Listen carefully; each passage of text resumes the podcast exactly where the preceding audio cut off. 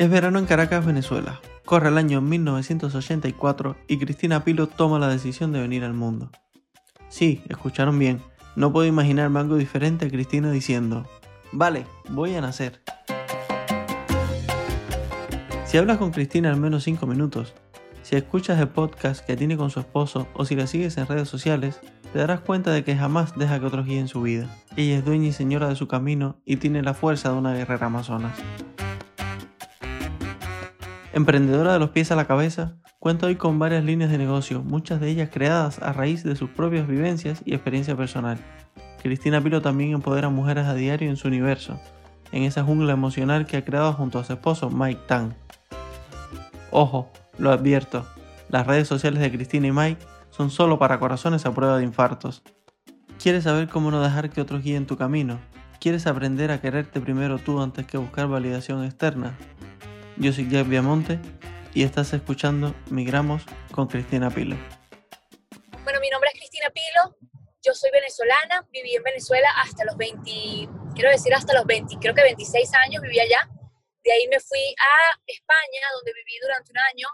Estuve en Barcelona estudiando maquillaje y luego me vine a Estados Unidos donde trabajo con mi esposo que es fotógrafo y tenemos todo un movimiento eh, que le llamamos The Orangutan Experience que pues se basa en hacer feliz a las mujeres, inspirar y todo a través de la apreciación, la fotografía y el maquillaje. Perfecto, nos encanta, nos encanta el proyecto, lo conocemos, somos seguidores de, de Seminario de Amor, todos los lunes, todos los lunes me lo pongo porque yo soy una persona que necesita mucha motivación para empezar la semana, ¿no? Enfrentarme a la rutina diaria. Y los lunes por la mañana siempre, por la diferencia de horario, siempre lo tenemos aquí en Madrid. Yo me lo pongo, hago mis ejercicios, los escucho y me voy con, con energía positiva y buena, y buena vida al trabajo. Entonces, genial, genial.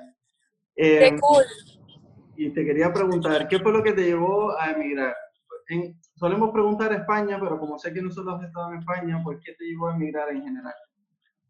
A ver, bueno, varias razones. La situación país eh, de Venezuela era muy grave, era muy grave cuando me fui, ahorita han pasado 11 años y todavía peor, pero cuando yo me fui, eh, a ver, yo no me fui por la situación, pero, pero por supuesto que jugó un papel importante eh, o sea, yo no estaba en peligro directamente, ni mucho menos, pero sí sabía que el techo en mi país era muy bajito. No había mucho a donde, o sea, yo podría trabajar y podía tener un trabajo, pero realmente no era mucho lo que podía lograr. Entonces, eh, cuando me fui a España, me fui a estudiar, porque es el tipo de estudio que yo estaba haciendo en España no lo podía hacer en Venezuela, no existía esa, esa certificación de maquilladora profesional como el que yo estudié en España, y por eso decido irme, pero realmente era, era yo me fui a estudiar con la idea de no volver. A pesar de que me fui con, con visa de estudiante, mi idea era, yo me voy y, ahí, a ver qué hago, ¿no? Porque no quería regresar a Venezuela, no porque tuviera ningún resentimiento ni porque estuviera en peligro, sino porque quería lograr otras cosas, que no sabía cuáles eran esas otras cosas, pero definitivamente sabía que si quería lograr algo grande y quería crecer y ser independiente, Venezuela no era el lugar. Y pues eventualmente terminé aquí en Miami porque quien era mi novio en ese momento, ahora es mi esposo, él es americano, él emigró también a Miami y pues se me presentó la oportunidad, me dijo, vente para acá y vivimos acá y la verdad es que fue una súper decisión. Como, como migrante, como, ¿crees que hay que cambiar para integrarse en una nueva sociedad? Creo que hay que ser flexibles, creo que hay que aprender y entender la cultura en donde uno está llegando y estar abierto al cambio. Definitivamente siempre hay que estar abierto al cambio. Uno no puede pretender que el lugar al que uno va se va a adaptar a uno. Uno se adapta al lugar. Eh, es muy común que la gente se, cuando se muda a otro país, tú ves que la gente, todos los venezolanos viven en una urbanización, todos los argentinos, nos vamos como agrupando. Y eso hace que uno no tenga que cambiar, que no tenga que evolucionar. Y más bien, como dijiste al principio, hay que ponerse un poquito incómodo. Cuando yo viví en España, yo tenía la oportunidad de vivir con mi mejor amiga y yo preferí vivir con españoles porque yo quería vivir esa experiencia de vivir con alguien nuevo. Yo venía de mi casa con mi mamá y mi papá. Yo quería tener la experiencia de vivir con gente que no me conocía y, vivir con españoles que me enseñaran la cultura, que me enseñaran diferentes cosas y no caer en el mismo lugar del que ya venía. Estaba tratando de romper un poco ese molde. Ah, genial, genial. ¿Y qué fue lo que más te costó a la hora de integrarse, Cristina? Pues conocer gente nueva, conocer otras culturas, eh, evolucionar en mi manera de pensar, eh, a pesar de que yo fui criada eh, muy abiertamente, mis papás vivieron en Alemania muchos años, yo estudié en un colegio alemán, entonces yo estaba como muy, mi educación en casa era muy abierta. No es lo mismo cuando te sueltan en otro país tan diferente, tan libre comparado con donde vivía yo. Entonces, pues, eh, tener la oportunidad de conocer gente de esa otra cultura, comer comida diferente y ponerte incómodo todos los días y saber que no vas a conseguir la misma comida en el supermercado. Muchas veces las palabras que yo decía no las entendían o yo no entendía lo que me estaban diciendo y tener esa capacidad de, de responder rápidamente y cambiar, creo que fue de las cosas que más me, más me disfruté de vivir en España. Es que a mí me gusta mucho hacer siempre esa pregunta porque yo llegué aquí a España con 17 años, me costó muchísimo integrarme en esta sociedad. Yo yo en Cuba recuerdo que cuando me fui pesaba como 69 kilos, kilogramos, 67 aproximadamente, y llegué a pesar aquí en España 85 kilos. claro. Entonces, claro, yo he visto a través de vuestras redes sociales el proceso que habéis hecho, de cómo habéis adelgazado y todo. Entonces, para mí fue un proceso en el cual yo llegué después de ya sentirme bien conmigo mismo, ¿no? Y de sentirme bien aquí integrado. Entonces, yo bajé muchísimo, muchísimo eh, cambié muchísimo mi mentalidad, mi, mindset y la forma de ver las cosas y al final pues estoy aquí haciendo este podcast que ya como te dije antes para mí es una tarea súper difícil pero eh, el cual estoy disfrutando mucho y sé que, que ayudará a muchas personas. claro, claro que sí, de eso se trata, de ponerse incómodo para poder evolucionar. Tú cuando llegaste aquí a España, cuando llegaste a Estados Unidos, has tenido que trabajar en algo diferente a, tu profesión? Eh, más o menos, o sea, no, realmente, eh, realmente no completamente. En España me tocó trabajar en, trabajé en Sephora por un mes, que bueno, digamos, como maquilladora está, está relacionado, pero, pero no tiene nada que ver con maquillaje. es un trabajo que puede hacer cualquier persona que sepa vender. Y yo no soy buena vendedora. soy buena maquilladora, pero no soy buena vendedora. Y eso me, me sacó completamente de mi, de, mi, de mi zona de confort. O sea, eran muchísimas horas de pie que nunca había vivido, tratando de convencer a la gente de que comprar un producto que no necesariamente era el que yo pensaba que era el mejor, porque yo trabajaba para una marca, no para la tienda en general. Eh, de verdad que eso fue, fue súper raro para mí, de, hecho renuncié porque no me sentía cómoda. Eh, pero luego cuando llegué a Estados Unidos sí tuve la oportunidad de trabajar eh, como maquilladora en, en, un canal de televisión. No, no, yo venía dispuesta a trabajar en lo que fuera, mesonera, o en, producción, en cualquier, en cualquier cosa que, que, me diera la oportunidad. Pero bueno, la verdad es que logré conseguir un trabajo en un canal de televisión como maquilladora y agradezco muchísimo a la gente que me dio esa oportunidad porque confiaron en mí sin conocerme ni nada y bueno, todavía mantengo muy buenas relaciones con ellos y ese fue como mi primer trabajo en este país que me abrió las puertas. Hay una pregunta muy, digamos, delicada que, suelo, que suelo hacer siempre a todos nuestros invitados y es si en este proceso migratorio has sufrido alguna vez racismo? No, no creo. Racismo no, porque bueno, he vivido en dos ciudades que son, a ver, Barcelona es multicultural. Eh, y no, la verdad es que ahí nunca lo sentí. A ver, los catalanes no son la gente más simpática del mundo, pero no creo que sea, creo que me trataron mal porque no son simpáticos y no porque sean racistas, la verdad. Yo los amo mucho, pero son una gente un poco dura. Entonces, no, la verdad no, y en Miami menos, en Miami creo que somos más venezolanos que mayameros, entonces realmente no, sí lo he visto, lo he visto en diferentes ocasiones, eh, en algo que yo le diría como micro, micro racismo, que son esas pequeñas, esas pequeñas cosas que la gente a lo mejor dice comentarios y así, pero no como para decir que fui víctima de racismo afortunadamente. Antes decías lo importante que fue para ti y para tu esposo, pues irse a Miami y sé que tenéis todo un universo creado alrededor de, de la marca Orangután. ¿Crees que emigrar fue la llave o la, de alguna forma en, este, en toda la creación de este universo en que surgiera? Eh, a ver, de nuevo, no creo que en Venezuela hubiéramos podido lograr esto, porque en Venezuela no existe la infraestructura, ni los recursos, ni la posibilidad, o sea, no, no existe. Sin embargo, creo que esto lo podríamos haber hecho en cualquier lado. La clave de, lo que estamos haciendo somos nosotros dos y lo podríamos haber logrado en cualquier lado. Miami nos, dio, nos abrió las puertas, nos dio la oportunidad de entrar en una cultura muy parecida a la nuestra y eso quizás nos ayudó a, no sé, me debía hacerlo más rápido.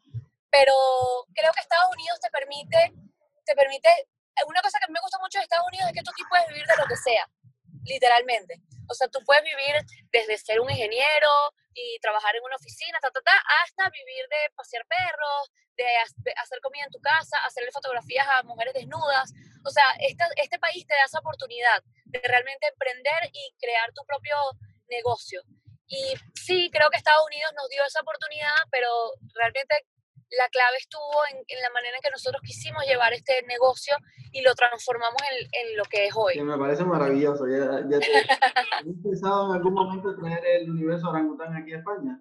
Sí, por supuesto que sí, queremos llevarlo a todos lados, ahorita apenas estamos empezando, estamos justamente ahorita en camino al, al, al primer espacio universo que estamos creando, que es aquí en Miami, en Wynwood, eh, queremos tenerlo también en LA y bueno, poco a poco la idea es ir armando esto a todos lados y llegar a todos lados. La cuarentena la verdad es que ha sido eh, un challenge súper fuerte para todos, pero bueno, no nos ha parado y aquí vamos con todo. La idea es que podamos llevarle esto a todo el mundo porque realmente lo que nosotros estamos ofreciéndoles a, ustedes, a toda la gente que nos mira, es lo que nosotros nos, nos funciona. Nosotros no les vamos a vender a ustedes ninguna ideología, ni, nada que nosotros no hayamos probado y que no estemos haciendo nosotros mismos. Entonces, pues la idea es que todo el mundo optimice su vida de la misma forma en que lo estamos haciendo nosotros. Recuerda que puedes invitarnos a un café y con ello hacer posible que este podcast se mantenga con vida. te quería preguntar, porque ustedes son unas personas que dan muchísimas píldoras de motivación en sus redes sociales, además lo hacen de una forma muy personal y, y cercana. Y quería preguntarte si tenías algún consejo para alguien como yo que le cuesta, ¿no? Hallar esa motivación y cómo, de dónde sacáis esa, esa fuerza y cómo mantienen ese foco con vuestros objetivos siempre. Bueno, hay muchas cosas que juegan un papel importante en el tema de la, de la motivación. Eh, una de esas cosas es mantenerte saludable a veces no nos damos cuenta del, impacto que tiene la alimentación en nuestro estado de ánimo, comer sano, no comer procesado, evitar el azúcar lo más posible, porque esas son cosas que uno no se da cuenta, pero cuando uno come azúcar, así como te da el sugar rush, te da, el, te da sugar crush y entonces te deprimes, te cuesta volver a empezar y entonces acudes al azúcar de nuevo para poder conseguir la motivación. Hacer ejercicio también es súper importante. Eh, tener un compañero de vida y esta persona no tiene que ser tu pareja, puede ser tu mejor amigo, tu papá, tu tío, alguien que esté contigo, que, porque es imposible estar motivado todo el tiempo. Entonces, tener una persona que te esté apoyando y que te dé la mano esos días que uno amanece un poquito más bajito y te diga, no te preocupes, no eres tú, vamos a solucionarlo, vamos a ver qué está pasando, vamos a comer juntos, vamos a... Ese tipo de cosas o que te, te ayude a conseguir la solución cuando no lo estás consiguiendo es súper, súper importante. Algo que poco a poco he ido aprendiendo es pues no desarrollar los pensamientos cuando viene algo que, que, te genera mucho estrés o que no quieres hacer o algo, es, déjalo ir. Eso no, no, no te enfoques en lo malo, enfócate solamente en lo bueno, enfócate en, en el positivismo. Por ejemplo, si estamos hablando de hacer ejercicio, no te enfoques en el fastidio que te da hacer ejercicio. Enfócate que en seis meses te vas a ver increíble, te vas a sentir mejor, vas a estar saludable. Entonces el foco es en lo bueno siempre, en, la, en, la, en lo bueno que te va a traer lo que estás haciendo. Si te enfocas en lo malo, va a ser mucho más difícil hacerlo. He estado viendo varias entrevistas que te han hecho donde hablas eh, de lo que significa la experiencia de, de los shoots para las chicas que participan, ¿no? ¿Crees que es una experiencia recomendable para las mujeres más allá de sentirse bien consigo mismas, sino reconectar de una forma más, quizás más espiritual? ¿Puede ser? Sí, o sea, la experiencia orangután, o sea, el photoshoot, nosotros le llamamos una experiencia porque a través de la apreciación de la mujer y de, de eso, de apreciarla y dedicarle esas dos horas, tres horas o el tiempo que sea, eso te da a ti la confianza para seguir, para seguir haciendo lo que tú necesites hacer. Eso puede ser eh, cambiar de trabajo, montar tu propio negocio, dejar al, al, tipo que te está pegando. O sea, esas cosas, ese pequeño, esa pequeña píldora de confianza es lo único que tú necesitas para perform, para lograr lo que estás buscando.